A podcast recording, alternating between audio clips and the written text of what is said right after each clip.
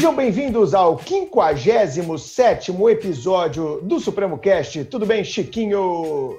Bom dia, boa tarde, boa noite, boa madrugada, ouvintes do Supremo Cast. Bruno, eu sempre gostei de responsabilidade civil porque sempre considerei uma mini dogmática jurídico-penal.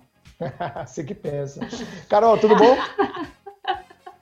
Oi, Bruno, tudo bem? Tudo certo por aqui? E para introduzir o nosso episódio, já que o Chiquinho mencionou aí responsabilidade civil, eu quero fazer uma pergunta. O que nos vem à cabeça quando pensamos nesse termo, responsabilidade civil? Situações corriqueiras, como um acidente automobilístico em que a vítima pleiteia judicialmente uma indenização por danos materiais? Se você está nos assistindo pelo YouTube, comenta aqui embaixo, eu quero saber a sua resposta. Certamente, esse é o cenário que imaginamos ao refletir sobre essa expressão. Isso se deve à existência e ao uso rotineiro do seu conceito clássico, ensinado na graduação, logo logo nos primeiros períodos ali do curso de direito. Todavia, é preciso pensar a responsabilidade civil para além dessa definição. Por isso, Neste episódio, ela será desconstruída. Abordaremos diversos caminhos que nos conduzem às suas novas tendências. O bate-papo será enriquecedor, recheado de teses e com reflexões importantes para entendermos o presente e o futuro desse instituto. Aprenderemos muito com o convidado de hoje, que é uma grande referência no assunto, que faz parte dos estudos de todos nós e que contribui imensamente para a evolução do direito. Bruno, por favor, apresente o nosso convidado. É, Carol, você falou muito bem. Chico, quando a gente recebe um convidado desta envergadura, faz Poxa. todo sentido aquele bordão que desde o início você plantou aqui no Supremo Cast, né? Que nós seremos o maior da podosfera jurídica brasileira. E quando a gente recebe um cara como esse de hoje, meu amigo, sem palavras, para o meu padrinho de vida, Nelson Rosenwald. Olha, Nelson, antes de eu te apresentar a audiência do Supremo Cast, que certamente já lhe conhece, eu, Chiquinho, eu não posso nem falar muito do Nelson, senão eu choro, né? Cara? Porque você sabe que eu sou eu chorão.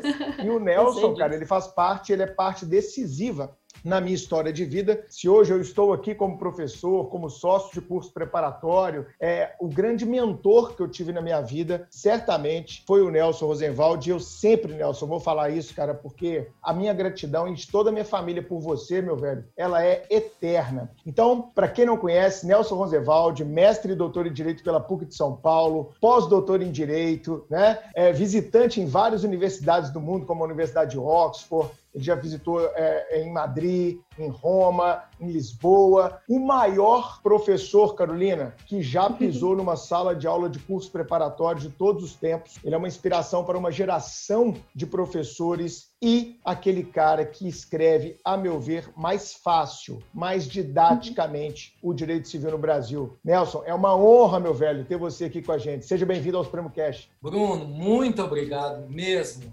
Carol, Chiquinho, prazer conhecer vocês. Olha, Bruno, é, ter você como discípulo, você passar pela minha vida desde 1998, foi esse o ano, não foi? É, é esse. Num encontro na academia de ginástica, onde eu te, onde eu te contratei por dois salários mínimos para trabalhar lá no Pretório. Eu não sabia que ia ter um cara fabuloso como você. Isso, é, para um professor de direito civil, você ter um discípulo, uma pessoa que segue suas pegadas e depois se torna um cara grandioso, com uma obra obra própria, com uma linha de pensamento clara, com uh, uma veia empresarial também, uma capacidade de articulação, diálogo com o público jovem. Você, tá, você só está de parabéns, amigo. Obrigado, cara. que isso. Eu fico até com vergonha, mas é isso. Minha relação com o Nelson é uma relação de afetividade muito grande, que já vem de mais de 20 anos. E foi ele que me levou, como ele falou, para dentro do Pretório em 98, como estagiário. Depois foi me dando várias chances, como a chance em 2002 de dar aula, em 2005 de ser sócio dele no Pretório, Rio Rio de Janeiro. O Nelson foi o grande mentor é, do, da, da, fase áurea, da fase grande do pretório satelitário, onde você foi aluno, né, Chico? Dá uma lembrada disso aí. Você foi aluno do Nelson em 2008 também, não foi? 2009? Foi, exata, exatamente. Eu fui aluno do, do Nelson em 2008, quando eu estudei no pretório na, na sede, em, em Belo Horizonte. Eu me lembro das aulas dele de direitos reais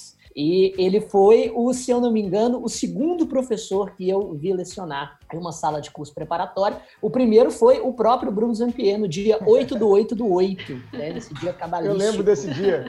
Foi é... a semana jurídica, né? A semana jurídica, Nelson, aquela semana que a gente fazia antes de começar o semestre, não foi, Chico? Muito bacana. Exatamente. Muito bacana saber que você exatamente. foi meu aluno, hein, Chiquinho?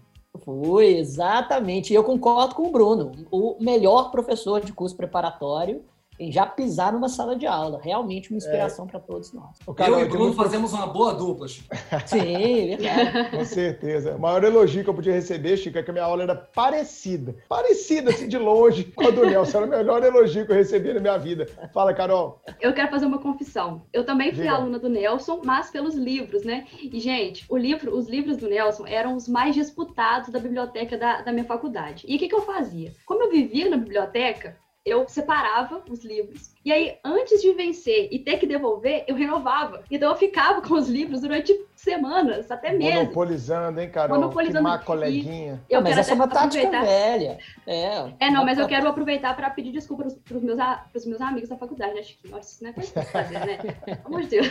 Mas eu Então, fazia mesmo porque É. Muito Carol, você que quer dar aula um dia, o Nelson me ensinou uma das coisas mais preciosas para um professor. Nunca entre dentro de uma sala de aula sem preparar a sua aula. Uhum. Eu sou chato nisso até hoje, né, Chico? De ter que preparar, de saber. O Nelson nunca foi aquele cara, ô Nelson, dá uma aulinha aqui à tarde. Não, bicho, que não é assim não. Tem que preparar, tem que estudar. E aí eu já vou abrir, né? Já vou abrir o direito de defesa que o Nelson pediu, porque veio um grande amigo do Nelson aqui há alguns episódios, o Luiz Renato Topan, Felicidade para Além do Direito. Quem não escutou, escute. Foi um episódio sensacional. O Topan foi colega, né, Nelson, de faculdade de você, depois vocês foram sócios no Pretório, e ele falou aqui: nós temos que abrir direito de resposta, estamos em época de debates eleitorais, né? Vamos dar ao candidato Nelson aqui o direito de resposta. Que ele falou: o Nelson tinha medo de dar aula. Certo ou errado, Nelson? Pois é, o Topão é um amigo querido. E o que aconteceu é que na época que o, o Pretório foi criado, eu não entrei realmente num primeiro instante. Ele entrou com o Rogério Greco, com o Alberto Vilas Boas, e me perguntaram se eu gostaria de entrar naquele momento. Mas eu tinha acabado, Bruno, de assumir a Procuradoria de Justiça. E como você disse, eu sou muito Caxias. Eu falei, poxa, agora eu virei procurador de justiça, eu tenho que aprender a ser isso, não dá para ser professor. Então, só lá na frente, passou mais um ano e meio. Quando eu senti que estava tranquilo, eu falei, agora eu posso assumir a docência. Então, não foi o medo, assim, foi aquela responsabilidade de um passo de cada vez. Não sou mineiro, mas eu comecei a aprender a ser. É isso aí, o Nelson ele é carioca, formado lá na UERJ, assim como o Topan, e passaram juntos no concurso de promotor de justiça em 89 ou 90, Nelson? 89. 89. 1989. 31 Que anos de geração. Ministério Público. Que geração fantástica. Bom, Nelson, depois de tantas conquistas, cara, eu já quero começar a nossa, o nosso bate-papo com uma pergunta inspiracional. Eu vou quebrar a pauta, minha tarefa também é essa, hein? E aí depois a gente vai para a nossa pauta, que é as novas tendências, são as novas tendências da responsabilidade civil. Mas, Chico, eu preciso fazer essa pergunta pro Nelson, viu, Carol? Nelson, depois de tudo que você já conquistou, cara, você conquistou uma família maravilhosa, você montou um dos maiores cursos do Brasil, que foi o Pretório, que revelou muita gente como eu lá, né? Muita gente até melhor do que eu. É, você é autor de pô, mais de 30, 40 livros, tem um manual super consolidado, já esteve presente nas maiores universidades do mundo. Já tive a oportunidade de estar até no exterior junto com o Nelson. É impressionante o respeito que ele tem como um grande nome de um, de um civilista brasileiro. Cara, o que, que te move ainda hoje, sabe? Porque a gente vê tantas pessoas que ainda estão com dificuldade de se inspirar no começo de uma carreira e eu vejo você depois de conquistar isso tudo, fundando o IBERC, que, para quem não conhece, é o Instituto Brasileiro de Estudos de Responsabilidade Civil. Nelson é o fundador, o idealizador, o presidente do IBERC. Eu sou um dos associados lá, ao lado de mais de 200, quase 300 associados, né, Nelson? Um instituto maravilhoso, com debates de altíssimo nível de responsabilidade civil. Nós vamos falar mais disso aqui hoje. Mas o que, que ainda te move, cara? De onde você tira motivação para ser esse eterno construtor de pontes, esse eterno construtor de conhecimento? Conta pra gente. Foi uma surpresa essa pergunta, pessoal. Todo mundo que está ouvindo aí não foi nada combinado, não. Essa o Bruno pegou na veia. Essa é de quem a gente conhece. Essa é de quem a gente conhece. É essa aí, essa aí tem que ter intimidade. Então tá, eu vou pegar carona na resposta que o próprio Luiz Renato Topan te deu na apresentação dele. Uh, ele falou sobre a necessidade da pessoa se reinventar. Mas ele se reinventou fora do direito. Ele se reinventou como triatleta e por aí vai. Uma carreira muito bem sucedida. E eu estou me reinventando, Bruno, sempre dentro do direito. Chegou em algum momento da minha vida em que, para mim, dar aula diariamente, assumir turmas, já passou a ser uma coisa difícil. Já não tinha mais aquele prazer que eu tinha antes. Mas eu gosto demais do direito civil, gosto dos livros que eu escrevo, Só que a paixão posterior que veio dentro do direito civil foi a responsabilidade civil, verdade. E dentro da responsabilidade civil, a ideia de criação do IBERC, desse Instituto Brasileiro de Estudos de Responsabilidade Civil, porque tem institutos de responsabilidade civil na Europa, nos Estados Unidos. Eu falei, poxa, por que, que não tem um no Brasil? E gerir o IBERC, Bruno, é como se você fosse dono de uma empresa, porque, que nem você bem disse, são 300 associados, sempre tem uma demanda. Não é algo lucrativo, mas é extremamente prazeroso você se encontrar ao lado de pessoas, de profissionais com grande conhecimento, acadêmicos. Então, é um clube onde você se vê ao lado de pares, de pessoas que têm a mesma ênfase pelo estudo da responsabilidade civil. E é isso que me move hoje em dia. Eu não sei te dizer se daqui a três anos você me fizer essa pergunta, o que está realmente me colocando para cima, mas hoje é realmente o IBERC. Que massa, cara, é sempre bom estar do seu lado nesse projeto. Já tive em eventos do IBERC em Fortaleza, é, já tive em São Paulo, já tive em Belo Horizonte, é, teve aqueles Nova Lima Coimbra. Ano, né? Coimbra, a gente esteve junto lá em Portugal e realmente é um espaço de muito conhecimento, de muita intelectualidade. E vamos entrar então, Nelson, dentro do tema da responsabilidade Vamos civil, lá. amigo. Eu não sei você, mas para mim, quando eu vou lecionar aqui no Supremo responsabilidade civil, em breve eu já começo meu novo módulo de responsabilidade civil. Sem dúvida, Nelson, para mim é a matéria mais difícil de dar aula dentro do direito civil. Primeiro, pelaquela ausência de um livro próprio. A gente tem um título que ele se divide lá com o título das obrigações, né, da responsabilidade contratual, da responsabilidade extracontratual. Nós temos vários diplomas é, paralelos, como o Código de Defesa do Consumidor, as leis ambientais, a própria Constituição, né, e leis próprias como o Código de Aeronáutica e etc. Ou seja, são pinceladas em vários diplomas e é um universo que parece infindável. E no IBERC a gente tem essa exata noção. A galera chega para palestrar umas coisas que você fala assim, né? Hã? Nunca tinha pensado nisso na minha vida. Responsabilidade civil pelo vazamento de óleo em alto mar. Você fala, caraca, responsabilidade civil pelos efeitos da nanotecnologia. Caraca, você vai ter um Responsabilidade de civil do personal training.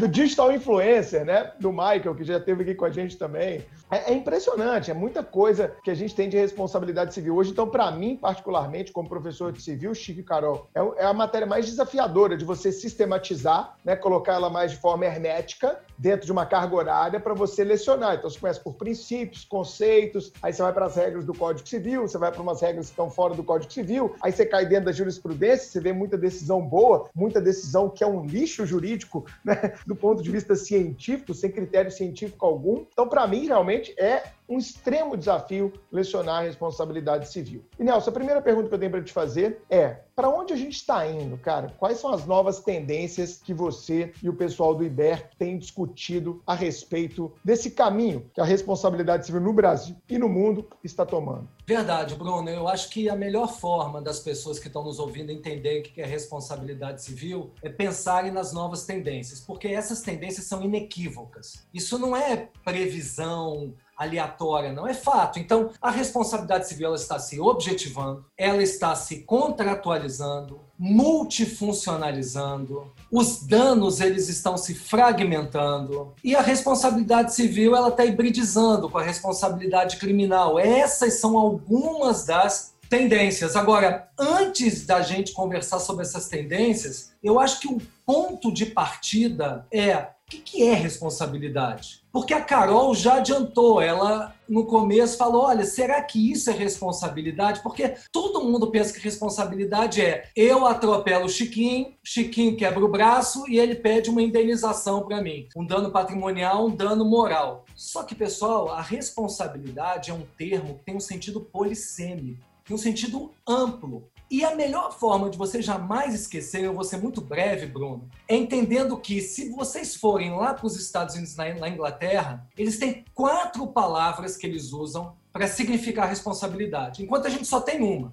A primeira palavra que eles têm é liability. Essa é a que a gente usa. O que é liability? É a obrigação de indenizar. É eu atropelei o Chiquinho, ele quebrou o braço, eu tenho que pagar o dano patrimonial, o dano moral. Esse é o termo tradicional. Só que lá no Common Law, eles também usam três palavras: responsibility, accountability e answerability. Eles usam muito. Se vocês forem nos dicionários, as três querem dizer responsabilidade. Mas hum. cada uma leva vocês para uma visão maior, para outra dimensão. Porque responsibility é uma responsabilidade moral. Ou seja, é uma responsabilidade voluntária que todos nós temos, que não é imposta por terceiros. Então, para galera que é jovem, que está nos ouvindo, eu vou adaptar para a inteligência artificial. Na inteligência artificial, o que é responsibility? É educação digital é cada um se capacitar, cada usuário ele entender o que acontece com seus dados, porque tem uma simetria informativa enorme.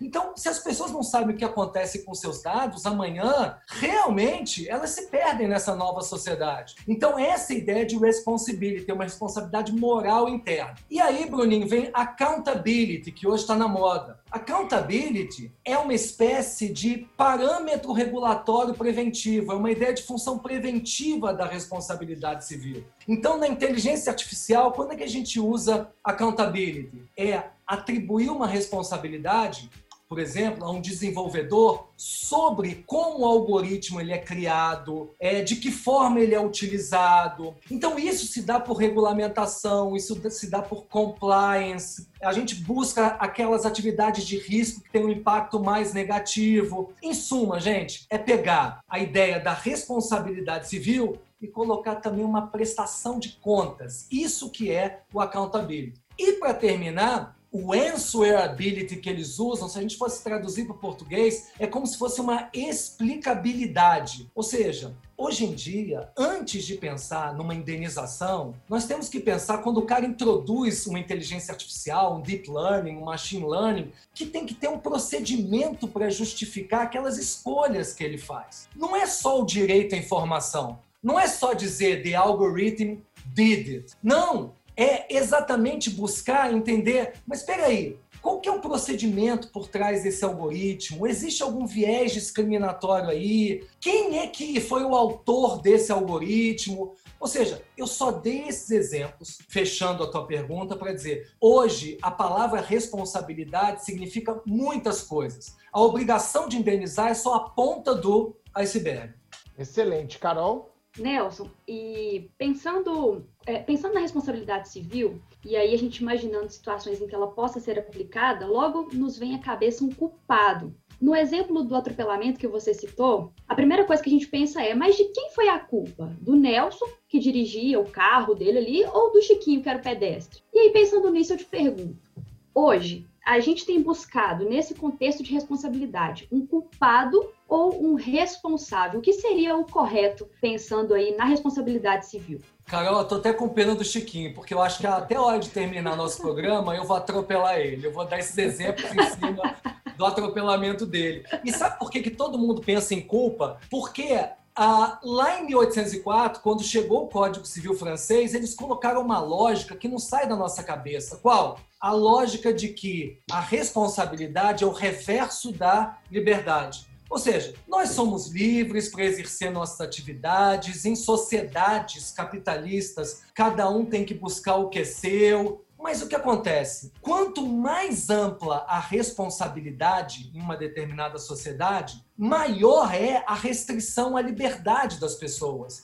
Então, o que, que os franceses bolaram de genial? Vamos criar um filtro para restringir as demandas de responsabilidade civil. E qual foi esse filtro? A culpa. Por quê? Porque a partir do momento, Carol, que o Chiquinho foi atropelado, e ele ainda, coitado, além de ter sido atropelado, ainda tem que provar que o Nelson ele foi negligente, que o Nelson foi responsável, a maioria das demandas acabava sendo julgado o quê? Improcedente, porque era a maior dificuldade de demonstrar a culpa do ofensor. Então, com o tempo, o que foi acontecendo? Com o tempo começou a haver uma suavização da culpa, ou seja, esse filtro da culpa, ele começou a ter poros, até o momento em que, como você colocou bem, hoje em dia, em muitas situações, o ordenamento jurídico ele já não quer mais um culpado. O que ele quer é um responsável, alguém que tem um patrimônio para indenizar. É como se fala na análise econômica do direito, que se quer um deep pocket, é um bolso ali que seja capaz de me hum. indenizar. Até porque nas sociedades de massa, nas sociedades anônimas, os danos eles são anônimos, acontecem todo dia, eles se repetem. Então, hoje, no Brasil, o maior sintoma, Carol, dessa objetivação é o artigo 927, parágrafo único do Código Civil, que traz a cláusula geral do risco da atividade. Ou seja, por que é uma cláusula geral? Porque é uma norma que o legislador criou de forma vaga, imprecisa, porosa, justamente por quê? Porque eu costumo brincar que o direito é tartaruga, a ciência é lebre. Todo dia surgem novas atividades de risco na sociedade. Só que o direito, caramba, para o direito criar uma nova norma, demora 20 anos, 30 anos. Então, qual que é a grande vantagem de uma cláusula geral? É que, mesmo que aquela atividade seja nova, quando ela causa dano, é possível ao juiz, no caso concreto, ele dizer: opa, tem um risco maior aí da atividade. Essa atividade é uma atividade de potencialidade lesiva extrema pelas estatísticas. Então vamos aplicar aí responsabilidade objetiva. Ou seja, em resumo, o que é uma responsabilidade objetiva? É uma responsabilidade que independe de ilícito, independe de culpa. Unicamente o juiz tem que ver há um nexo causal entre a atividade de risco inerente e o dano? Se houver, maravilha, já é o suficiente. A única observação que eu gostaria de fazer, Carol, para responder, eh, terminar a resposta é o seguinte: o grande desafio hoje para o direito civil é como é que o juiz ele é capaz de mensurar esse risco da atividade, essa responsabilidade objetiva. Porque não é simplesmente, Chiquinho, o juiz de dizer eu acho isso, eu acho aquilo, que isso é discricionariedade. Isso só traz insegurança jurídica. Ninguém investe num país onde o juiz ele vai por conta do solipsismo. Então, o que eu acho que quem está certo é o Hans Jonas. O cara tem um livro sensacional chamado Princípio Responsabilidade. E, Bruninho, o que, que ele diz nesse princípio responsabilidade? Ele diz, basicamente, que a nossa sociedade atual ela é movida pela heurística do medo. Oh, nós temos medo da nova tecnologia. O que será? A gente não tem que ter medo. A tecnologia está aí, ela vem, ela é realmente irresistível. O que nós temos que ter é uma ética da civilização tecnológica. E qual é essa ética? Aceitar esse risco, mas fazer uma gestão desse risco. O que é gerir o risco? É criar procedimentos é não negligenciar essas probabilidades. Então o juiz ele tem que ter estatísticas que justifiquem as suas decisões. Por que, que aqui tem um risco extremado? Por que, que aqui não tem? É uma espécie de um devido processo legal, Chiquinho, com base em padrões e garantias instrumentais. Isso que para mim é importante. Então eu vou ficar por aí, porque senão a coisa não anda. ah, mas é sempre muito bom te ouvir falar, Perfeito. É, Diga lá, é, Chico. É, é, não, é, é, absolutamente fantástico justamente ouvir, ouvi-lo falar. Duas coisas. Primeiro, eu me lembro com ele dizendo de todas as aulas sobre responsabilidade civil, sobre esses, esses temas fantásticos, que obviamente agora estão ainda mais atualizados no cast, e me lembro também de vários problemas também ligados à, à heurística do medo e da sociedade de, é, risco, quando estes chegam ao direito penal. Porque eu é, defendo, na, na, esteira de muitos autores tá, também que trabalham no, no, direito penal, como Jesus Maria Silva Sanches, que justamente o controle desses riscos e a forma como o direito deve contemplá-los é, na sociedade deve ser justamente trabalhando a partir de dados estatísticos e científicos que conseguem servir como substrato empírico para que juiz é, a, relativos à responsabilidade civil, é, de maneira extremamente quando, na verdade, na maioria das vezes, o que o legislador, seguindo essa, essa lógica heurística quer, é dar uma solução belicista, violenta e potencialmente ineficaz através de normas penais extremamente abertas, imprecisas e que não estão fundamentadas em, em uma lógica científica. Né? E realmente é, eu... o direito civil e a responsabilidade civil, olha só, estou aqui prestando uma homenagem a toda a toda a matéria e a sua utilidade no, no controle de riscos sociais, algo que eu sempre faço, mas mesmo assim o Bruno sempre fica ressentido comigo, só porque os alunos tendem a gostar mais do direito penal por causa do fetiche com relação à violência. Agora, eu vou, eu vou fazer uma pergunta com, com base nesses, nos, nos seus tópicos iniciais relativos às tendências da responsabilidade civil. Você falou em contratualização. Contratualização da responsabilidade e a minimização da insolvência. O que exatamente é este tópico dentro das novas tendências de responsabilidade civil e como ele se desenvolve?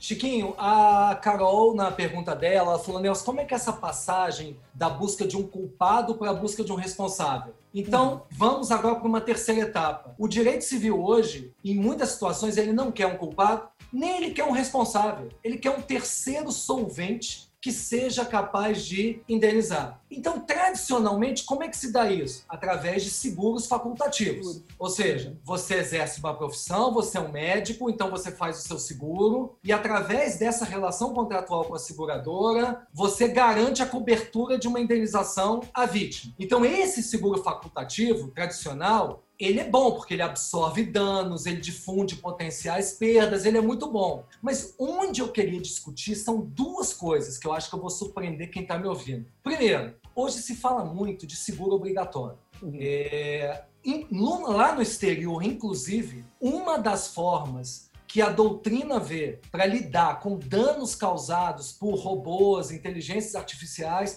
é criar mecanismos de seguros obrigatórios, de fundos compensatórios, para indenizar essas vítimas. Por quê? Porque o seguro obrigatório ele é uma estipulação em prol de vítimas potenciais, incertas. E a vítima, Chiquinho, ela age diretamente contra a seguradora, ela vai diretamente contra a seguradora. Mas qual que é o importante para mim nesse instante? Primeiro, eu não acho que seguro obrigatório seja mais responsabilidade civil, porque isso tem uma função previdenciária, é uma índole muito mais assistencial. Tanto é verdade que amanhã existe o seguro obrigatório, mesmo que a vítima não saiba quem é o ofensor. Mesmo que o ofensor tenha se escafedido, sumido, ele recebe aquele valor ali, aquele piso. E por que, que isso não é responsabilidade? Porque na base da responsabilidade existe uma ideia de imputação, ou seja, você tem que imputar, atribuir responsabilidade ao Chiquinho, ao Bruno, à Carol. Seja essa imputação objetiva ou subjetiva, mas tem que imputar alguém. E isso não existe de um modo geral no seguro obrigatório. Então, isso é um questionamento. E o outro questionamento que eu faço com relação a essa contratualização, Chiquinho, é o seguinte: lembra que eu falei há pouco tempo atrás que a responsabilidade civil ela não é mais responsabilidade sozinha? Hoje tem que ter essa regulação toda, accountability, para que as empresas elas tenham mais esse viés preventivo. Pois é, eu penso hoje, Chiquinho, que qual que é a reação de muitas empresas quando elas veem, poxa, se amanhã eu causar um dano além da responsabilidade, já estão em cima de mim antes do dano. Ou seja, eles estão exigindo uma série de deveres de conduta com relação ao algoritmo que eu crio, para ver se tem defeito. A reação dessas empresas é contratual. Como assim contratual? Elas já fazem contratos com o consumidor, com terceiros, dizendo: olha, amanhã, se houver qualquer coisa, eu não vou te indenizar. Exclu cláusula de exclusão de responsabilidade cláusula de limitação de responsabilidade, cláusula de transferência de responsabilidade para terceiros. Então a gente tem que ter muito cuidado com esses mecanismos contratuais de exclusão de responsabilidade. Então, essas questões relacionadas à contratualização são muito importantes. Principalmente, né, Nelson, numa sociedade de massas, como você disse no tópico passado, uma sociedade é, despersonalizada, uma sociedade anonimizada, uma sociedade presidida pela lógica dos contratos de adesão. Com certeza certeza eu adiro integralmente a esse seu comentário.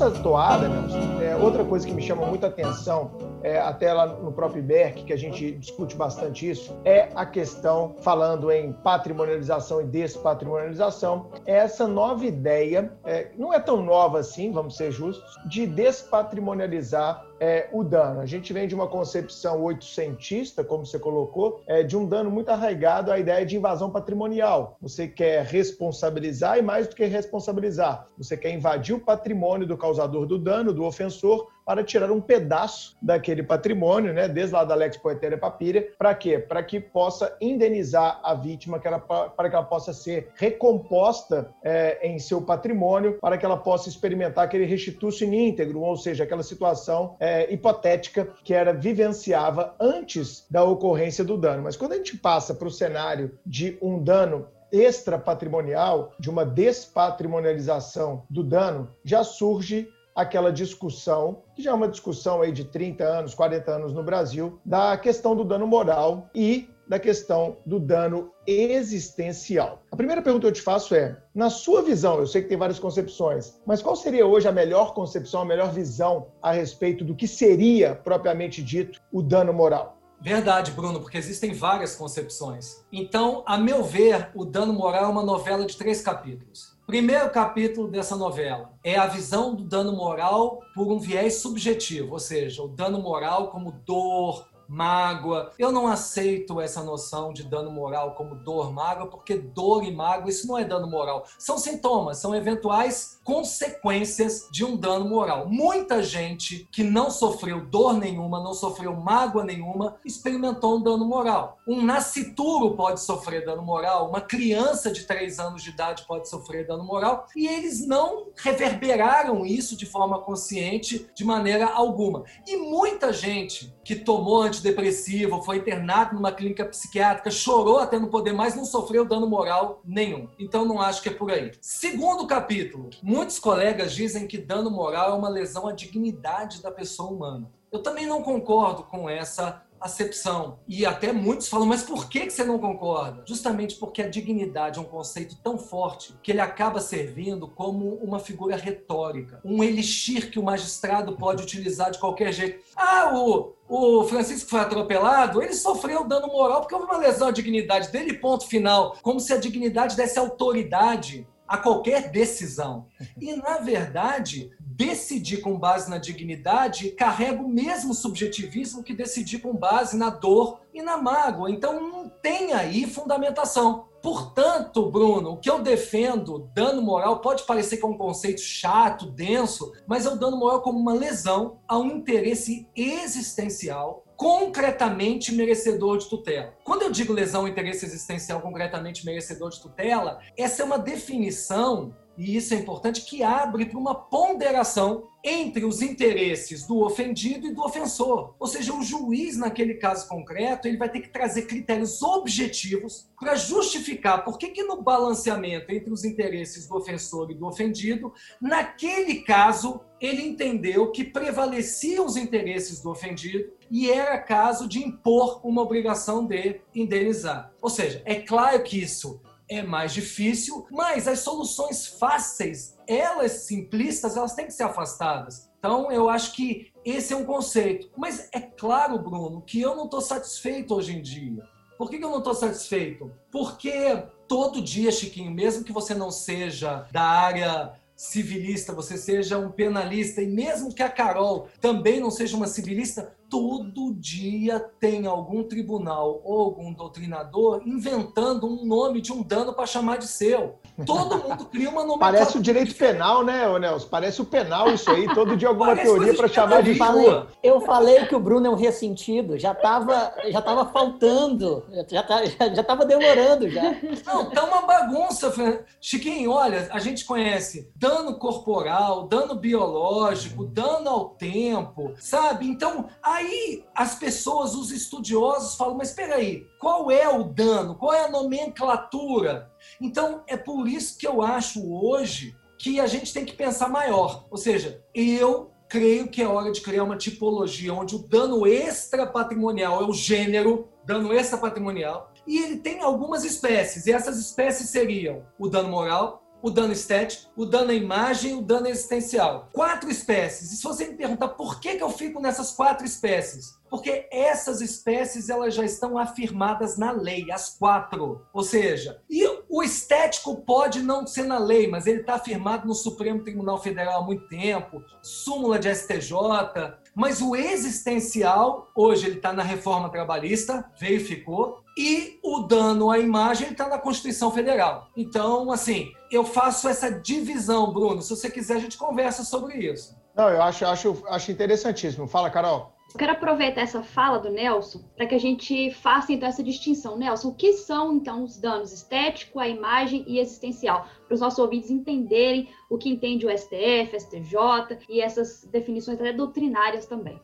Perfeito, Carol. Então eu vou começando assim pela, pelo desenvolvimento, como se o dano extrapatrimonial fosse um pai e ele teve alguns filhinhos. Ele teve quatro filhinhos. Então vamos começar por um deles que é o dano estético. Muita gente acha que dano estético, até hoje, é uma moça bonita que ela vai fazer uma sessão de fotografia, cai uma câmera na cabeça dela, ela tem uma cicatriz, ou seja, como se fosse um enfeamento. A moça muito bonita virou um trubufu, o enfeamento passou a ser um dano estético. Nada, esse conceito já venceu há muito tempo. Hoje, em 2020, para quem está me ouvindo, o dano estético, ele é qualquer lesão que traga um desequilíbrio corporal. Qualquer lesão que traga, de alguma maneira, uma transformação morfológica, ele é um dano estético. Então, o caso básico foi o Las Grael. Las Grael, velejador olímpico, ele estava velejando, um bêbado passou por cima da lancha dele e perdeu a perna. Opa, Las Grael sofreu dano patrimonial, todo mundo sabe, dano emergente, lucro cessante.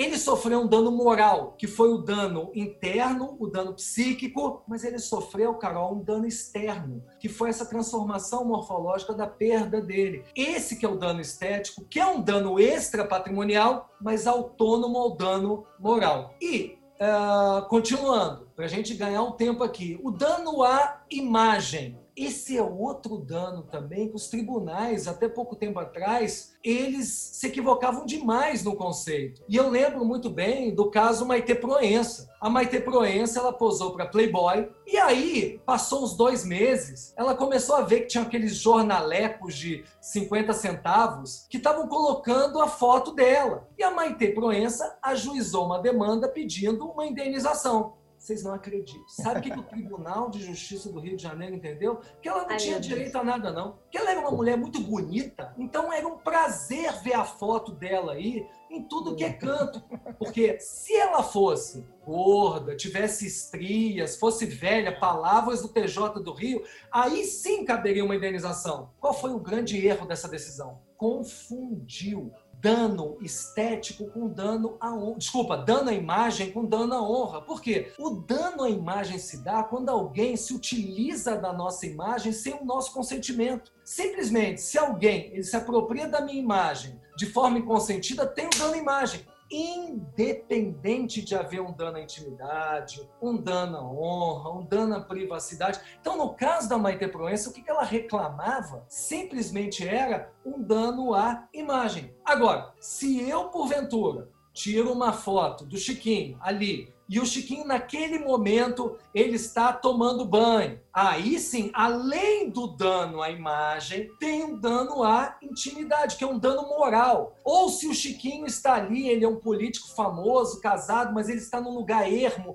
com a sua amante. Além do dano à imagem, tem um dano à privacidade do casal. E por aí vai. Mas esse dano moral, o que é o dano moral? É o dano à honra, é o dano à privacidade, ele é completamente autônomo do dano à imagem. Então, as pessoas têm que entender isso de uma forma completamente clara. E, Carol, para continuar, o filho caçula dessa família é o dano existencial. O dano existencial, eu adiantei aí a vocês, ele veio com a reforma trabalhista lá na CLT, lá no artigo 223, quando ele fala que existe um gênero chamado dano extrapatrimonial, está na reforma trabalhista, e divide esse gênero dano extrapatrimonial em dano existencial e dano moral. Então está posto na lei. Não adianta brigar, essa definição entrou. Como é que a gente trabalha com ela? O dano existencial é uma modificação prejudicial relevante na vida da pessoa.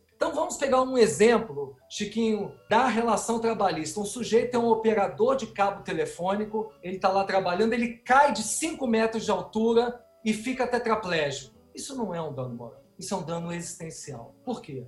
Porque o dano moral é o Nelson atropelar o Chiquinho e ele quebrar a perna. Por que, que isso é um dano moral? Porque o dano moral é aquele cuja consequência se exaure no fato. Eu te atropelei, você sofreu a lesão, mas a consequência ficou clara ali. O dano existencial não. O dano existencial há uma permanência da eficácia danosa sobre a operosidade da pessoa, sobre o seu dinamismo, sobre a sua qualidade de vida. Caramba, o sujeito ficou tetraplégico, ele já não vai mais poder praticar aquelas atividades comezinhas do seu dia a dia, ele não pode se alimentar sozinho mais, se vestir e por aí vai. Então, esse dano, ele tem uma amplitude muito maior que o dano moral. E se vocês me perguntarem, Nelson, mas não precisava dessa nomenclatura dano existencial, bastava o juiz carregar mais na hora de fixar a indenização, aplicar uma indenização maior. Eu também pensava isso antes, mas eu hoje reformulei meu raciocínio e eu acho, Bruno, que é muito importante haver essa categoria autônoma do dano existencial para que haja segurança jurídica para que a vítima, na inicial, ela já diga: seu juiz, o que eu estou pleiteando é um dano existencial, não é um dano moral. Para que a prova feita no processo seja uma prova toda com vista ao dano existencial e não ao dano moral. E a perícia também. E para que ao final a sentença possa reproduzir isso, e mais importante, o réu que perdeu aquela pretensão, ele possa recorrer com segurança. Eu estou recorrendo de um dano existencial e não de um dano moral. A causa de pedir é outra, a circunstância é, é outra. Então, Perfeito, essa é a ideia, Carol, respondendo a sua pergunta, dessa classificação que eu faria hoje. Mas daqui a cinco anos, se o Bruno me perguntar, talvez eu diga, ó, mudou, já não é mais o mesmo. Mas aí a gente tem que é. ver como a roda anda. Perfeito, Nelson. É, na verdade, né, Chico, a gente tem capítulos de sentença, né, lembrando lá de Dinamarca, né, Nelson, especificados para que possa facilitar a vida tanto do autor, quanto do réu, quanto do juiz, quanto do tribunal, né? Porque às vezes há uma vedação ao reexame da prova, mas não há é, uma, uma, uma, vedação à, à prova produzida ser reavaliada e etc. Há uma distinção tênue nisso aí que Dinamarca, lá no processo civil, já nos alertava há muito tempo. E, Chico, só para fechar esse raciocínio, eu vou trazer uma última pergunta para o Nelson e já passo a palavra para você, meu amigo. Nelson, tem uma coisa, cara, que você bate há bastante tempo em se tratando de dano moral. Eu tenho muito tempo que eu te ouço falar disso, talvez você tenha sido um dos primeiros a falar sobre isso com mais intensidade no Brasil, que é a questão da desmonetização. Para a gente fugir daquela ideia de uma indústria do dano moral, de tudo desaguar no dano moral. Então, meu voo foi cancelado, dano moral. Minha geladeira estragou, dando moral. A minha TV acaba, eu tô 30 dias, dando moral. Eu tô sem internet para ficar em home office, dando moral. Tudo vai virando uma grande indústria, uma grande, uma grande rubrica, né? Para se determinar o pagamento de indenizações. Ah, vamos botar aqui. Ah, bicho, eu sou juiz aqui, eu estagiário, bota aí dando moral 3 mil. Ah, bota 3 mil. Por que 3 mil, excelência? Ah, 3 mil tá bom. Essa pessoa vai ficar feliz, o outro tem condição de pagar. Então, eu, eu, eu, eu, vejo esse movimento seu já há bastante tempo. Eu queria que você falasse um pouquinho dele, porque tem muito operador do direito nos escutando, o Supremo Cast está alcançando cada vez mais pessoas e com a presença sua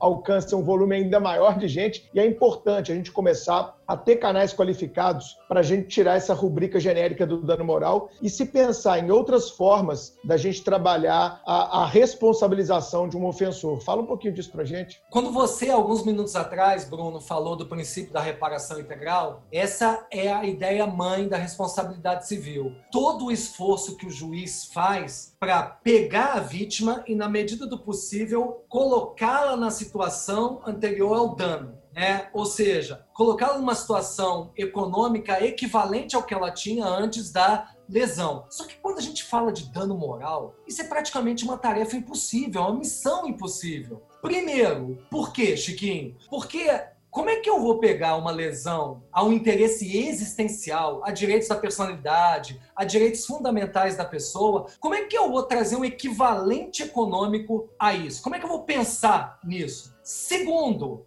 Será que esse seria o interesse da vítima? Ou seja, será que a vítima ela vê ultrajado o interesse existencial e ela pensa numa compensação econômica? Terceiro, pela morosidade do judiciário, talvez essa indenização nunca venha. ou quando ela vier, ela será uma indenização pífia. A verdade é que de cada 10 lesões a interesses existenciais, oito não são indenizados. É uma loteria esportiva, porque você tem que rezar para que o cara que te lesou ele tem a capacidade patrimonial de te indenizar. E num país que nem o nosso, na maioria dos casos, não tem. Então, por que eu defendo essa ideia da desmonetização? Porque a melhor forma de resposta a uma lesão ao interesse existencial é uma tutela específica. Ou seja, não é uma tutela genérica do dano, é uma tutela específica. Então, se alguém publica uma notícia contra o Bruno, que é uma calúnia, uma difamação, para que o dinheiro no primeiro plano? No primeiro plano é o direito de resposta. O direito de retificação sobre aquilo que foi dito, que nem vocês fizeram agora com o Topan comigo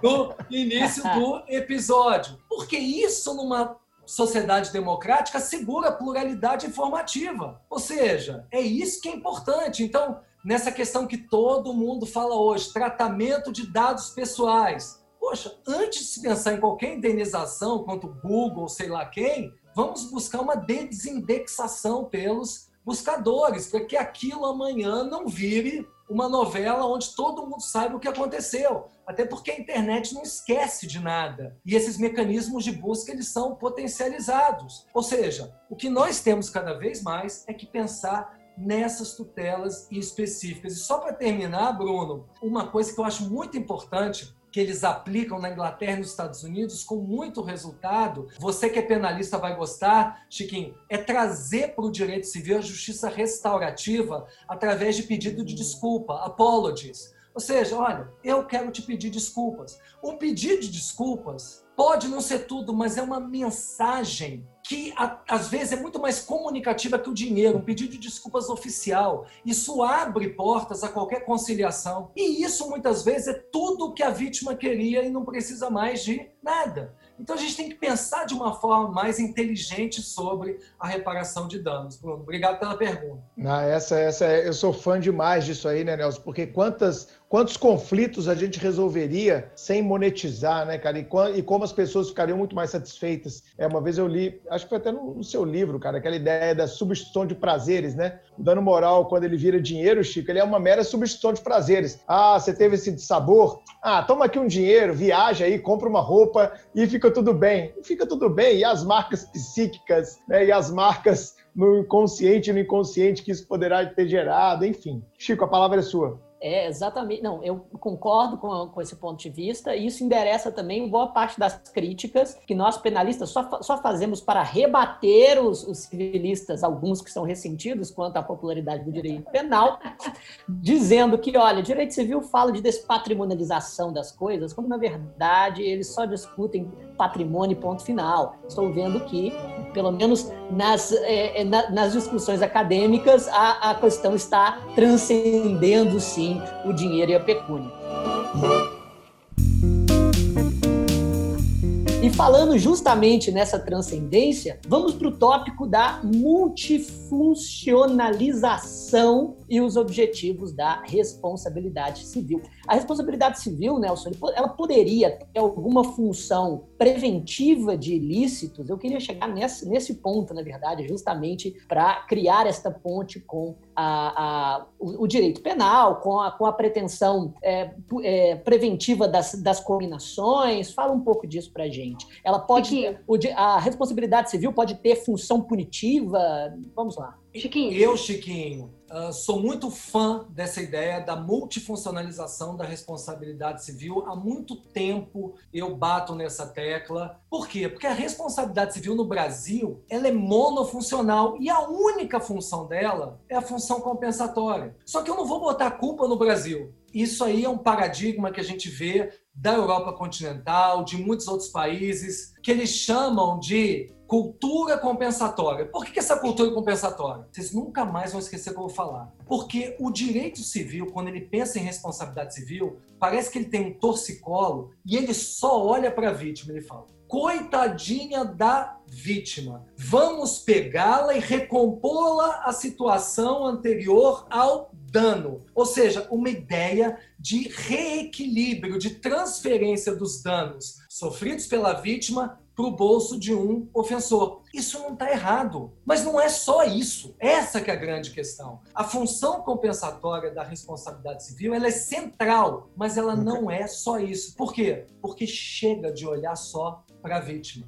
nós temos também que olhar para o ofensor. E por que, que nós temos que olhar para o ofensor? Porque responsabilidade civil, Carol, não é só contenção de danos, é contenção também de comportamentos. E como é que se contém comportamentos? Prevenindo ilícitos, punindo ilícitos e restituindo lucros ilícitos. Por isso que quando algum amigo fala, ah, Nelson, responsabilidade civil hoje em dia é direito de danos. Não é direito de danos, é direito para muito além dos danos. Ou seja, por isso que eu defendo que a responsabilidade civil tem função preventiva, ela tem função punitiva, ela tem uma função restitutória de lucros ilícitos. E dá para falar bastante, Chiquinho, sobre cada um desses aí. Você quer que eu vá no embalo? Vamos, ô, Nelson, vamos falar dessa restituição de lucros ilícitos. Você tem dito muito isso é, nos congressos, você palestrou bastante sobre isso, inclusive sua palestra no passado em Portugal foi sobre esse tema também. Você fez uma análise é, no mundo inteiro e tal. Você traz aquele caso né, famoso do STJ, né? E tem aquela expressão em inglês, como é que é? O disgorgement. Como é, é? Ah, tá, disgorgement. Isso aí. Conta amigo. um pouquinho pra gente aí, cara, sobre isso aí, que eu acho que é uma tendência muito importante, Chico. Eu queria que você prestasse atenção, cara, porque isso aqui é o futuro mesmo da responsabilidade civil. E a gente já tem um primeiro precedente, né, Nelson? Importante lá no STJ. Conta pra gente aí. E tem muito a ver realmente com o direito penal também, ele vai ver. Exatamente. Pelo seguinte, pessoal, tem um, um ditado lá no Common Law que é tort must not pay, quer dizer, o ilícito não se paga. Só que quando a gente pensa no Brasil, o ilícito não apenas se paga, como ele remunera muito bem. O que, que a gente vê no Brasil hum. é que agentes econômicos eles têm uma racionalidade. Qual que é essa racionalidade? É o que se chama de uma conduta free rider, um comportamento parasitário, onde as pessoas se apropriam de bens dos outros para obter lucros de uma forma muito fácil. E aí, Chiquinho, se você me perguntar, Nelson, dá um exemplo. Ó, vou te dar três áreas para você entender. Direitos da personalidade. Toda hora tem gente utilizando a nossa imagem ou mesmo a nossa intimidade para ganhar dinheiro em cima disso. Por quê? Porque os lucros auferidos com a exploração dos nossos direitos da personalidade vão ser muito maiores do que eventuais danos que essas pessoas venham pagar na justiça. Em matéria de propriedade material, toda hora tem gente usando nossa patente, marca, direitos autorais, segredos comerciais, com esse mesmo cálculo de custo e benefício, com a calculadora na mão. Olha, se amanhã esse cara entrar na justiça, o valor dos danos que eu vou pagar pelo uso da patente dele são muito menores dos que os lucros que eu vou auferir. E, Bruninho, como a gente vive em Belo Horizonte, em matéria de direitos meta-individuais, qual foi o raciocínio da Vale do Rio Doce? Eu vou manter essa minha exploração de minérios por essas barragens aí de contenção a montante, desse jeito aí arriscado, perigoso. Sabe por que eu vou continuar? Porque o lucro que eu obtenho com a exploração de minério de ferro é muito maior do que qualquer indenização que eu venha pagar. Tanto que a Vale, depois desse episódio, ela subiu o valor enormemente e qualquer valor que ela venha pagar é brincadeirinha de criança diante dos lucros auferidos. Ou seja, esses comportamentos oportunistas eles se reproduzem.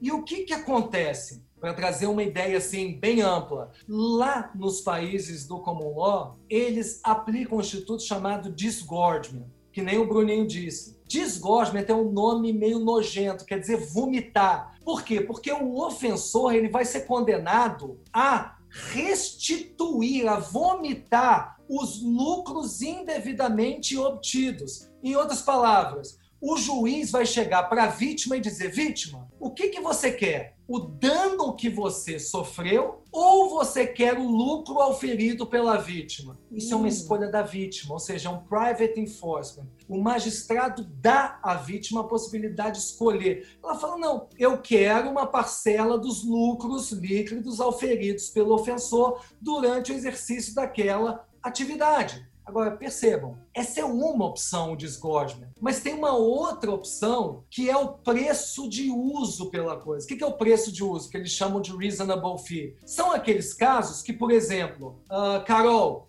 eu uso a sua patente, mas eu não tenho lucro nenhum com a exploração dela. Aí você fala, seu juiz, como o Nelson Salafrário ele pegou a minha patente sem a minha autorização, mas ele não teve lucro, e seu juiz, eu não sei qual que é o dano que eu sofri, porque eu jamais licenciaria essa patente para ele. Sabe o que eu quero, seu juiz? Que o senhor estipule qual que é o preço que o mercado pagaria pelo uso daquela patente, ou seja, um valor de uso. Então vocês estão vendo que isso é uma forma de ampliar a responsabilidade civil, porque nós saímos daquele lugar comum do lucro cessante e abrimos outras oportunidades. Vai dizer, o juiz ele não olha para a vítima e pergunta: quanto é que a vítima ganharia ali? Não, o juiz ele pergunta: quanto é que o ofensor ganhou com aquela atividade ilícita? Quanto é que o mercado pagaria pelo uso daquela atividade? E já que, vou terminar essa resposta agora, o Bruno mencionou, o grande precedente do STJ foi o caso Giovanna Antonelli, de 2018, onde Giovanna Antonelli um dia acordou e falou: opa,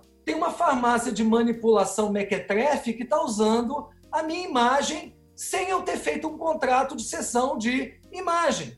E o advogado da Giovanna Antonelli, muito perspicaz, falou: não, não vamos pedir indenização pelo dano, porque eu nem sei qual foi o dano que você sofreu. Vamos pedir ali uma restituição do lucro ilícito obtido pela empresa. Ou seja, no STJ ficou conhecido, Bruninho, como lucro da intervenção. Só uma observação: o STJ trabalhou com a tese do enriquecimento justificado. Ele não foi para a responsabilidade civil. E se vocês me perguntarem por que, Nelson, por que ele foi para o enriquecimento justificado? Porque o STJ entendeu que responsabilidade civil no Brasil, pelo artigo 944 do Código Civil, só pode ser pedido de reparação de dano não pode ser pedido de ganho indevido. Que esse pedido de ganho indevido teria que ter uma saída que foi o enriquecimento justificado. Eu discordo disso.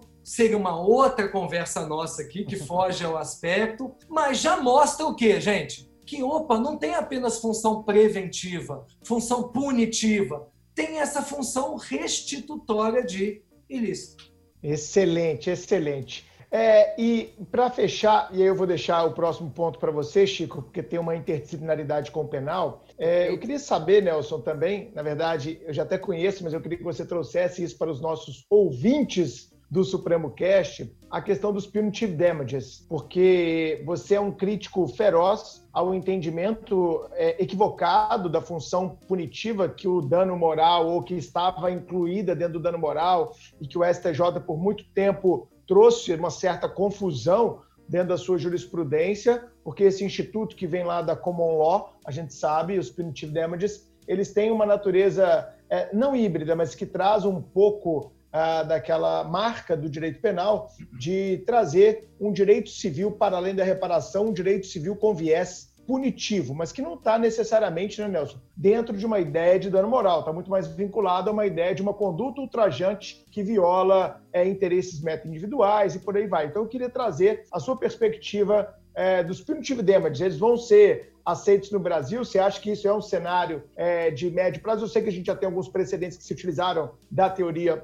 norte-americana, mas qual é o cenário dos punitive damages? Primeiro, situa para gente e depois coloca a sua opinião a respeito da utilização é, dos punitive no Brasil ou exemplary damages e etc. no Brasil. Em 2011, Bruno, foi a minha primeira publicação sobre o tema, um livro que se chama As Funções da Responsabilidade Civil, onde eu bati Excelente. na tecla da função punitiva para o direito civil. E o que, que acontece? Uhum. Hoje, então vamos falar aqui que tem um penalista, vai ser legal. Uhum. Hoje, Chiquinho, eu, Nelson, entendo que não cabe aplicação de punitive damages no direito civil brasileiro. Por que, que hoje, infelizmente, não cabe? Porque eu sou um defensor dos punitive damages. Porque qual seria a sua forma de aplicação? O juiz, quando ele fixa uma indenização, essa indenização no Brasil tem um caráter compensatório. É aquilo que eu falei. O juiz olha para a vítima e fala: vítima, como é que eu restituo as suas lesões patrimoniais e existenciais?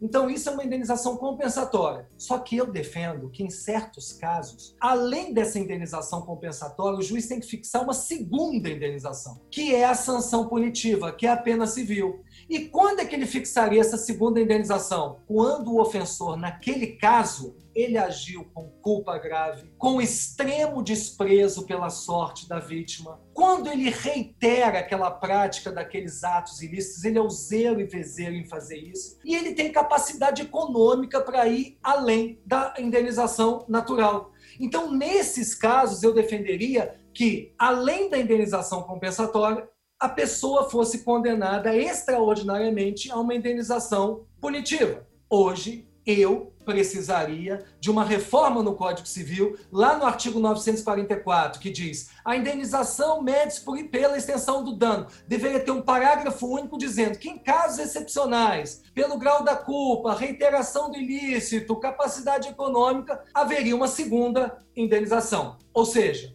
eu sou contra magistrado que aplica sanção punitiva de ofício, porque ele acha que é cláusula geral, e não é cláusula geral. Por que, que não é cláusula geral? Porque a sanção punitiva, como o Bruno bem disse, apesar dela formalmente estar sendo aplicada no direito civil, ela é materialmente de direito penal. Ou seja, a natureza dela é penal. Então, como a natureza dela é penal, tem que haver o quê? Uma prévia exposição legislativa. Tem que se respeitar o direito penal no sentido de tem que haver previsão legal. Se não houver previsão legal, não se aplica uma sanção punitiva. Agora, o que, que acontece? Dentro da inventividade do judiciário brasileiro, Chiquinho, você vai gostar, os magistrados falam assim: não precisa ter reforma legislativa, não. Por quê? Porque eu já coloco a função punitiva dentro do dano moral. Eu chamo isso de anabolização do dano moral. Hum. Hipertrofia do dano moral, ou seja, o dano moral virou marombeiro. Por que isso? Porque dano moral, o juiz ele só pode, no dano moral, olhar para a vítima e falar: quem era a vítima antes da lesão existencial e o que aconteceu depois. Mas o que, que os juízes eles fazem? Qualquer sentença de dano moral, eles falam: nesse caso, eu vou ampliar o valor do dano moral, porque o fulano ele agiu com muita culpa, ele agiu com maldade, porque ele ganhou dinheiro, porque não é a primeira vez que faz isso. E aí ele amplia o valor do dano moral, mas se utilizando de elementos punitivos. Vocês que estão me ouvindo, isso traz insegurança jurídica, porque amanhã o sujeito que vai recorrer, ele fala: peraí, eu estou sendo condenado pelo quê? Por uma compensação de danos ou por um punitive damages que entrou pela via oblíqua, que entrou pela tangente? Como é que se justifica? E o pior, vocês sabem, tem juiz que diz: eu vou colocar, eu vou aumentar, e aí o valor que ele coloca é um valor pífio. Então, no final das contas, tudo isso só gera uma anarquia. Por isso que eu defendo que a sanção punitiva tinha que ser colocada às claras, através de uma alteração legislativa que onde se permitisse uma pena para responsabilidade extra contratual. Esse é um assunto muito bacana, Bruno. Demais da conta, falou muito bem. Chico, vai. Não, é um assunto muito, muito, muito bacana. Isso me lembra, e toda, toda essa conversa que se aproxima um pouco das funções do direito penal e da pena, me lembra de um dos dizeres famosos de Zaffaroni, né, que, na minha opinião, é o maior penalista vivo, e ele, e ele diz em quase todos os seus livros: pergunte a dois civilistas de, de locais afastados do mundo qual é a função da responsabilidade civil e eles te darão respostas muito próximas. Estou vendo que talvez nem tanto, considerando as, as atuais tendências. Gostei dessa diz, citação, hein? Hã? Gostei dessa citação do Zaffaroni. Exato. Aí né? o mesmo, exato. E o mesmo Zaffaroni diz: é, pergunte a três penalistas qual é a função da pena e elas te darão respostas completamente distintas e contraditórias entre si. E nesse, justamente enfatizando que como a responsabilidade civil está muito mais próximo, não só da reconstituição do dano, como também nessa visão do punitive damages, de, de reaproximar uh, da, é, digamos, da atividade econômica daquele indivíduo que está produzindo o dano à vítima e torná-la pouco compensatória para ela, para ele, sob o ponto de vista econômico, os efeitos da responsabilidade civil poderiam ser muito mais úteis para a sociedade do que o, da, o do direito penal, que muitas vezes é a mesma resposta bélica para todo, para todo tipo de lesão. Mas eu concordo plenamente com, com você quando disse que é, previsão legal é algo absolutamente essencial para esse contexto. O Chico, é e, essa, e essa resposta do, sua, esse complemento sua fala do Nelson, mostra, né, Nelson? A gente teve é, com aquele professor de Oxford que você trouxe para aquele congresso em Fortaleza, eu me esqueci o nome dele. Matt Dyson. É, e ele falou, é, e ele é um estudioso, Chico, dessa interseção lá em Oxford, da responsabilidade civil e da responsabilidade penal, que é um campo, viu, Chico, que ainda eu vejo, não sei se o Nelson discorda, muito aberto ainda no Brasil para pesquisa, para avanço, de pessoas que dialogam nisso. Eu penso até no futuro, viu, Nelson? Deixa que você me dê a honra aí, né, de me dar uma ajuda, uma orientação.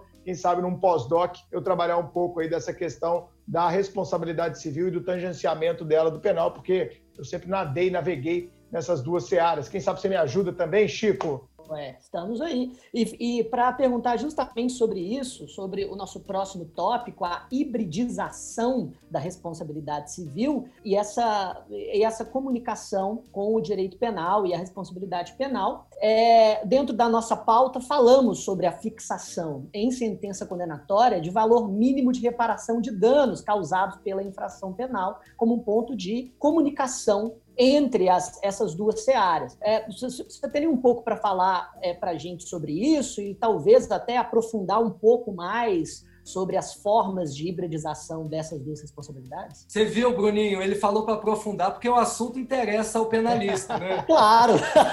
Nelson, fica duas horas falando sobre isso aí. Me ajuda Esse assunto é bom. Por favor.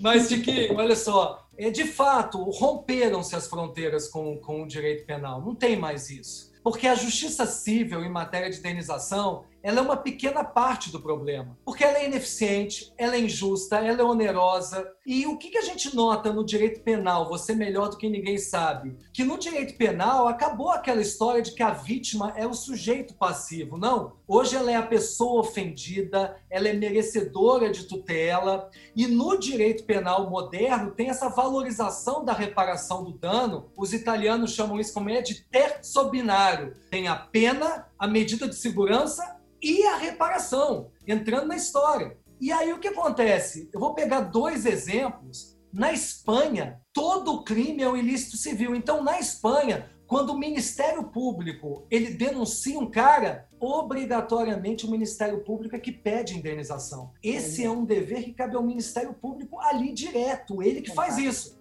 Um outro sistema, na França, é o processo por adesão. O Ministério Público francês denunciou o cara, abre-se a parte, a vítima, a possibilidade dela entrar como parte civil, ela é parte civil, e ela pleiteia a indenização. Então, a parte penal é o Ministério Público e a parte civil é da vítima. Ela pede indenização, tudo no processo criminal só. E o que, que acontece? No Brasil, até 2008, tinha uma separação absoluta entre a responsabilidade civil e a responsabilidade criminal. A obrigação de reparar o dano era um efeito anexo na decisão criminal transitada em julgado. Aí o que aconteceu? Agora o Chiquinho vai gostar, Bruno. Esse meu amigo inglês, o Matt Dyson, professor de Oxford, ele escreveu um livro chamado Laranjas e Maçãs, traduzindo em português. Por quê? Porque a maçã é a justiça criminal, a laranja é a justiça civil. Então, esse livro foi para mostrar como elas se comunicam nos vários sistemas do mundo inteiro, como é que é em vários países. Mas ele não colocou nenhum capítulo sobre o Brasil. E aí, quando eu estava lá em Oxford, ele chegou: Ô Nelson, eu achei engraçado porque o Brasil é o único lugar do mundo que eu não consegui entender.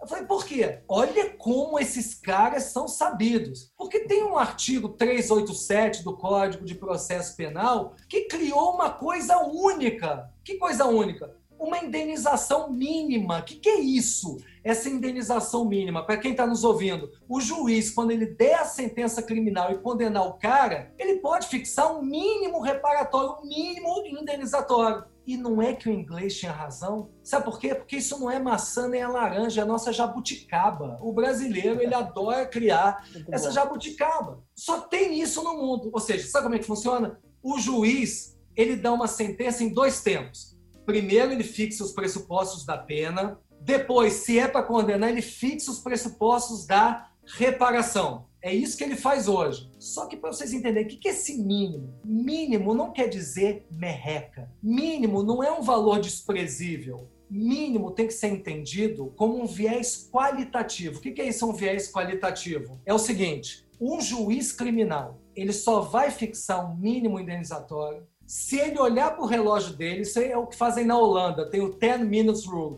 Se ele em 10 minutos entender que aquele valor cível é um valor incontroverso, que é fácil ao juiz criminal, sem gastar tempo, sem gastar energia, sem gastar expertise, ele encontrar um valor. Então, pô, eu roubei o teu carro. Amanhã, Chiquinho, é fácil falar, ah, tá bom, o carro, a indenização é o valor do carro. Então, o juiz criminal, ele fixa ali. E onde esse mínimo reparatório ficou muito famoso foi na Lava Jato. Por quê? Porque o Sérgio Moro, porque como é que chama mesmo aquele Bruno, aquele juiz do Rio? O... Bretas, Marcelo Bretas. O Bretas, eles fixavam mínimo indenizatório e fixavam bem. Por quê? Porque eles fixavam em cima do valor da propina. Então, o contrato era 3% de propina no contrato. Isso é um mínimo indenizatório, porque é um valor que está ali, documentado, escrito, é fácil chegar a ele. Ou seja, por que, que é importante é, para os penalistas que estão nos ouvindo, se houver algum outro penalista nos ouvindo, além do Chiquinho, porque a justiça penal deixou de ser uma justiça retributiva, deixou de ser uma justiça distributiva, hoje ela é uma justiça restauratória ou restaurativa. Ou seja, os penalistas eles entenderam que o crime ele é mais do que um ato típico antijurídico ele é uma violação da relação do ofensor com a vítima ou com a comunidade. Então, a reparação do dano é importante porque ela restabelece uma realidade que é anterior ao crime. Então, isso é muito legal, não só para essa discussão, Chiquinho, mas também quando a gente discute sobre a possibilidade de acordos colaborativos, tudo isso é importante. Mas era essa a ideia, eu não quero falar demais, não. Excelente. Bom, Cara, é uma pena a gente caminhar para o fim desse episódio, porque o Nelson é daqueles que dá vontade de ficar ouvindo, né, Carol? Você percebeu Super. isso claramente. Horas uhum. e horas e horas. Eu tenho muito orgulho de falar que um monstro desse é um cara que me deu uma chance um dia, um cara que me inspirou e que continua me inspirando é, como eterno aluno que sou dele. Sempre que eu posso, eu estou nas palestras do Nelson, eu estou acompanhando o trabalho dele no IBERC, eu convido todo mundo também a acompanhar o Instagram dele, né, Nelson? Vamos seguir o Nelson lá, arroba Nelson Rosenwald no Instagram, posta muito conteúdo de qualidade e também o, o, o Instagram do IBERC, arroba IBERC Brasil, não é isso, Nelson? Eu acho IBERC Brasil, depois eu confiro aqui. Mas vamos aquele momento que todo mundo gosta, a dica suprema. você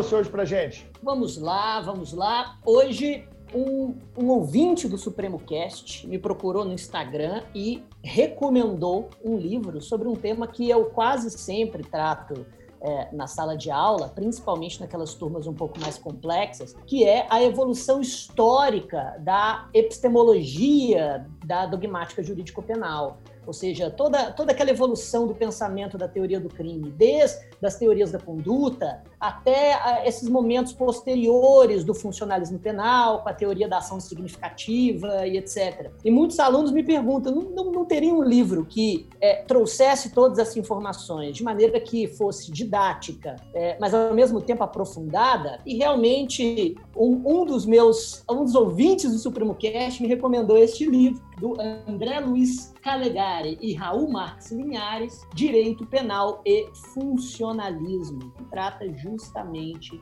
sobre, todas, sobre toda essa evolução. André Luiz Calegari é um brilhante penalista e me impressionei muito com a, com a qualidade. É o livro que eu agora passo a indicar para todos que querem uma, um mergulho mais aprofundado na teoria do delito e toda a sua evolução histórica epistemológica. É isso. Ótimo, Chico. É sempre bom indicar novos livros, né? novas descobertas, faz parte da nossa vida aí de acadêmico, descobrir coisas boas e novas. Carol, o que, que você trouxe para gente hoje na Dica Suprema?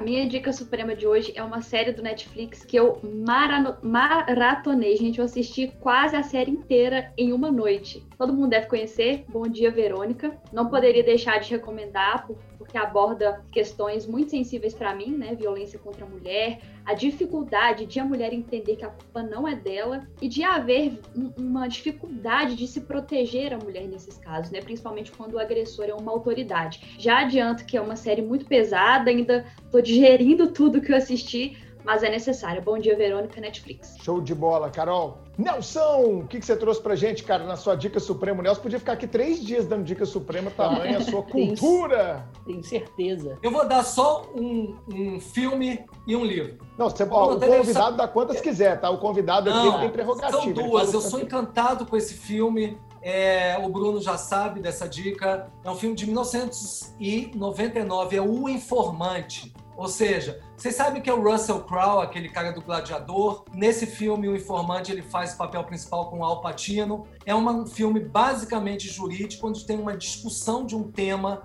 contratual, que é o terceiro ofensor. É um assunto muito interessante sobre ilícitos praticados sobre a indústria do tabaco, quando esses fatos chegaram ao público norte-americano. E aí tem punitive damages, tem indenizações bilionárias. É um filme extremamente interessante, inteligente, fascinante. Essa é a primeira dica. Eu tenho o DVD desse, desse filme, Nelson. Tenho o DVD dele pequenininho que eu comprei nas lojas americanas uma vez. Eu não sei como é que o pessoal acha agora. Acho que baixa no é. YouTube, é. né? Ah, YouTube deve ter. Também nesses, é, às vezes no Now tem, às vezes no, no próprio Netflix você acha uns filmes mais antigos também. Pois é. E tem um livro também, principalmente para o jovem que está nos ouvindo, que eu sou fascinado com ele. É do Scott Turow, é um autor americano que ele trabalha livros jurídicos e se chama O Primeiro Ano. Ou seja, ele conta a realidade do primeiro ano da Faculdade de Direito de Harvard, dos alunos, como desde cedo já existe toda aquela competição entre eles, os caminhos que eles vão tomar, o assédio por escritórios de advocacia, a forma socrática pela qual os professores lidam com os alunos. É muito rico, vale a pena. E como o primeiro ano da faculdade define a vida dessas, dessas pessoas. Então, é o primeiro ano. Qual que é o autor, Nelson, para a Carol Scott, anotar ali e colocar no blog? O Scott Turow. Turow é T-U-R-R-O-W.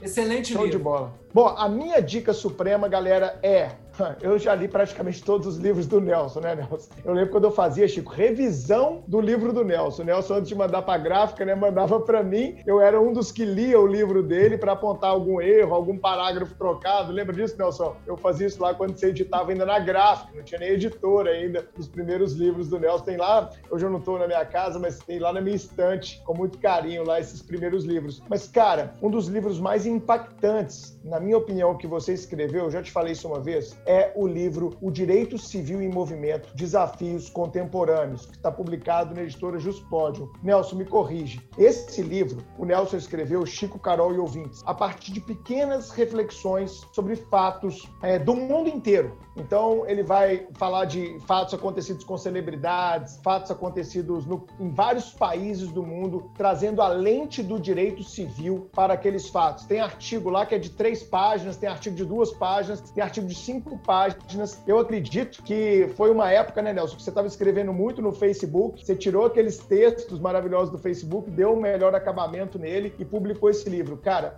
modestamente, Nelson, é, é, honestamente, na verdade, esse para mim é o livro que você escreveu mais impactante. É lógico que você não desenvolve ideias de maneira aprofundada, mas ele tem tantas pílulas de conhecimento nele que eu acho que ele se conecta tanto com o mundo atual que a gente está vivendo, sabe? De um conhecimento muito pulverizado, um conhecimento multifacetado e com ideias brilhantes. Essa é uma dica para você que está procurando, por exemplo, um tema para fazer a sua monografia, o seu TCC de final de curso na faculdade. Ali, você, nesse livro, Direito Civil e Movimento, você vai achar, sabe, mais de 30, 40 temas para você trabalhar. Você que está procurando algo para fazer uma dissertação de mestrado, até tese de doutorado, são muitas problemáticas e muitas das vezes, né, Nelson, com aquele papel que só os grandes mestres têm. Às vezes não concluir. Muitos artigos ali, você só levantou a poeira e falou, vamos ver como é que fica. Esse é o cenário, um abraço, joga a bomba e sai correndo. Eu adoro fazer isso em palestra hoje em dia. Às vezes, Chico, eu vou palestrar, ah, ah, não tem conclusão não, um abraço, acabou a palestra. Galera, acabou? Acabou, era só jogar bomba, fui. Abre a janela, joga a granada e sai correndo. Não é, Nelson? É, é, mais ou menos isso esse livro, cara? É, tá na, tá na segunda edição, são 95 artigos diferentes. Tem Já achei a terceira, viu? Carol, Já achei tem... a terceira edição aqui no, na é, internet. É, desculpa, a terceira edição, tô doido. Na terceira edição e eu vou atualizando. Eu queria, a cada edição, tirar os 95 e botar 95 novos, mas não tenho essa, essa velocidade. Então, eu, por exemplo, eu tiro 15, que eu acho que estão mais demodê, coloco outros 15, mas é sempre isso, Bruno. Eu tento partir de uma métrica de seis parágrafos enormes em cada um dos textos para concluir e colocar de forma densa, mas não é fechar o tema, é dar um insight para a pessoa que está estudando. Eu acho isso importantíssimo. Obrigado é, pela vou, referência. Vou conversar com o Valledir, né? E com o Ricardo Didier, nossos amigos lá da editora Juspódio, e vou falar com eles que não tem que tirar nenhum, não. Tem que só acrescentar. Vai deixando e coloca o ano. Primavera de 2016, foi quando eu escrevi isso, né? Porque aí você vai tendo, cara, um compêndio das ideias que foram desenvolvidas ao longo do tempo, até para você pensar, olha, em 2014 se pensava assim, agora em 2020, 2021 já não se pensa mais. você tem uma cronologia, uhum. você tem uma cronologia do conhecimento, eu acho ela super importante para quem está fazendo fazendo pesquisas e coisas do tipo. Vou mandar uma mensagem para o Ricardo e para o nosso amigo Valedir, falando para eles manterem, não mandar você tirar, não. Vai engrossando o livro cada vez mais, é porque esse Direito Civil em Movimento eu acho que é um livro que você vai escrever sua vida inteira, cara, e ele é fantástico. É um projeto genial que você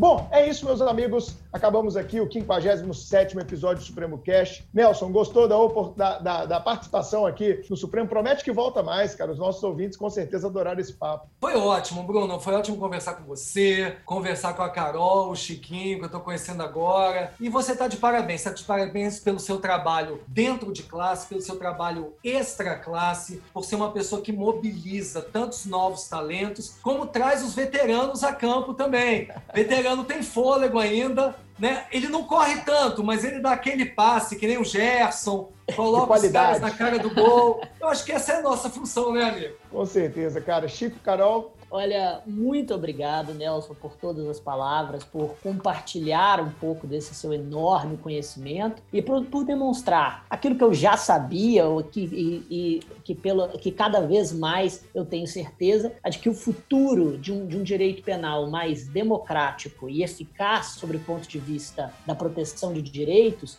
está justamente na perda do caráter bélico da pena e da, e da reaproximação com a responsabilidade civil e todos os seus paradigmas. É muito, muito bom ter essa conversa com você, extremamente esclarecedora. Te agradeço por isso. Carol? Nelson, foi um prazer recebê-lo no Supremo Cast, uma honra enorme aprender com você, um jurista tão exemplar, sábio e humilde. Muito obrigado de verdade pela participação e por fazer parte da jornada de tantos no direito. Obrigada mesmo. Alegria é minha, Carol. Nelson, obrigado, amigão. Valeu, mestrão, como eu te chamo sempre. É, coloca mais essa aí nas, nas minhas dívidas que eu tenho com você de gratidão. Coloca essa participação aqui no Supremo Cast. E, ó, vou fazer o convite aqui no ar. Eu quero mais gente do Iberc aqui no Supremo Cast. Vamos abrir uma temporada de Iberc aqui dentro no Supremo Cast. Você indica os grandes talentos que a gente tem lá e a gente tem dezenas por lá, centenas, né? Você vai indicando e a gente vai chamando. Já passaram por aqui a Maria de Fátima, a, a, o Bruno Torquato, o Michael César, a Luciana Dadalto. Deixa eu ver se eu estou esquecendo. Ah, o Faleiros já esteve aqui com a gente, muita gente lá do IBERC já esteve conosco aqui no Supremo Cast e você, como presidente, está mais do que autorizado a abrir esse espaço aqui a todos os membros dessa comunidade brilhante que você tão bem coordena, que é o IBERC. Mestrão, obrigado por mais essa, viu? Valeu, Grande gente. abraço a todos. Tchauzinho. Valeu, tchau, até tchau, a próxima. gente. Valeu.